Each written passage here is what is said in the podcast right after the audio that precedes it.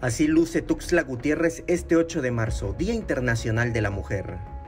Empresas principalmente transnacionales, algunas señaladas de violentar a las mujeres e instituciones públicas, decidieron bordear sus locales con paneles de madera.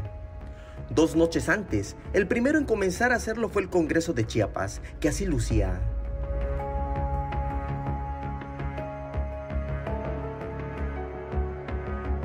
Los bancos del Boulevard Belisario Domínguez y de la Avenida Central se amurallaron, y es que por ahí pasará una de las marchas feministas previstas para hoy.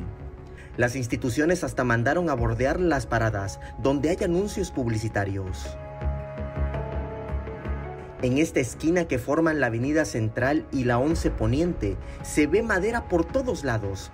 Tres negocios de vehículos se encerraron y un cuarto, de última hora, alrededor de la una de la tarde, comenzó con las labores.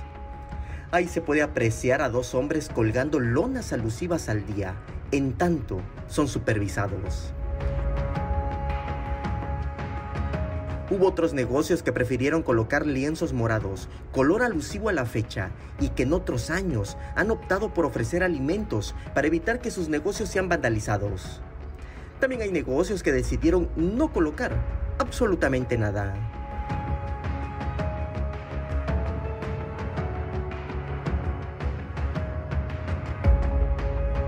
La iglesia de Guadalupe hasta la una de la tarde no tenía ningún tipo de protección. Sin embargo, el 6 de marzo circularon imágenes donde estaban probando unos paneles de protección. Este 8 de marzo se desarrollarán dos marchas feministas en Tuxtla Gutiérrez. Una de ellas partirá a las 4.30 de la tarde de la antigua fuente con rumbo al Parque Central de la capital. Otra más saldrá de la Fiscalía con rumbo al centro, con un intermedio en el Teatro de la Ciudad.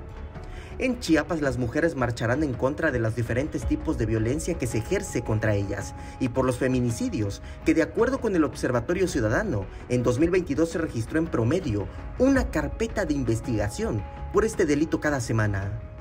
Ellas han sido enfáticas que este día no es de celebración, es de protesta por sus derechos.